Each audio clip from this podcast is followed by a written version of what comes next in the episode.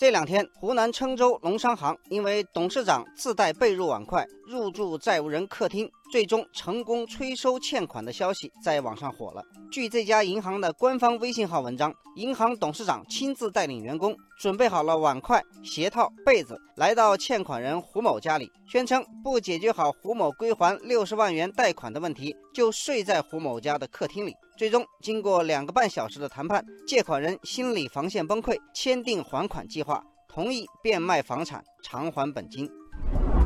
这一番不同寻常的操作引发网友们的热议。网友头号玩家说：“这个方法好，早年就有人用过，可惜我就抹不开这个面儿。”网友风之灵说：“这家银行还有更绝的招，他们的员工身穿印有诚信字样的黄马甲，举起写着‘欠债还钱，依法收贷’的红色宣传牌，拉起‘积极还贷光荣，拖欠赖账可耻’的标语横幅，浩浩荡荡的在欠款人商铺所在的大街上行走。”高喊口号，引发路边行人纷纷驻足打听，以此来震慑老赖。网友大地回春疑惑：欠债还钱是天经地义，但是这家银行催债为啥要用这种战术？网友小米说：国内部分地区农商银行因为坏账率快速飙升，引起市场关注，清收工作自然也就成了他们的头等大事。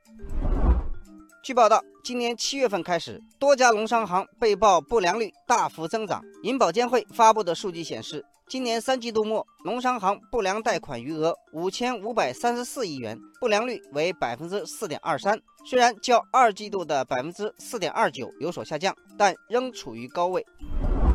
网友幸运脚步说，农商行的贷款主要集中于农商、建筑业、房地产业等等，信贷结构单一，风险高度集中。网友漫天飞鸿说：“据不完全统计，今年已经有十一家农商行遭遇信用评级下调。”网友菠萝君说：“现在不少农商行的不良贷款率高达百分之十，甚至接近百分之三十。在这样的局面下，郴州农商行为了拿回贷款，采取非常规方法，也就不难理解了。”